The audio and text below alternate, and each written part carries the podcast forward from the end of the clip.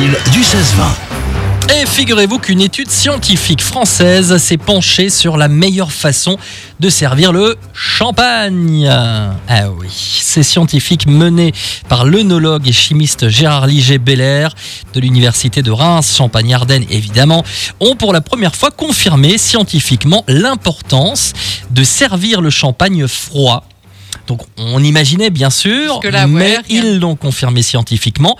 À ton avis, quel est le, le- le- les, les degrés euh, qu'il faut mettre, le- ouais, la bonne température, pour le champagne? Euh, 6 degrés C'est un peu moins, c'est 4 degrés. 4 degrés étant la température idéale pour en optimiser le goût. Ces experts ont également déterminé que les petites bulles sont l'essence même des grands champagnes. Plus on conserve de CO2 ou de bulles de- dans le champagne, meilleur il est. Donc plus il y a de bulles, meilleur il est. Verser le champagne bien frais et en douceur, c'est ce qu'il faut faire. Ah oui, Sinon, En- ça fait. pff, Bah ouais, en douceur dans une coupe inclinée.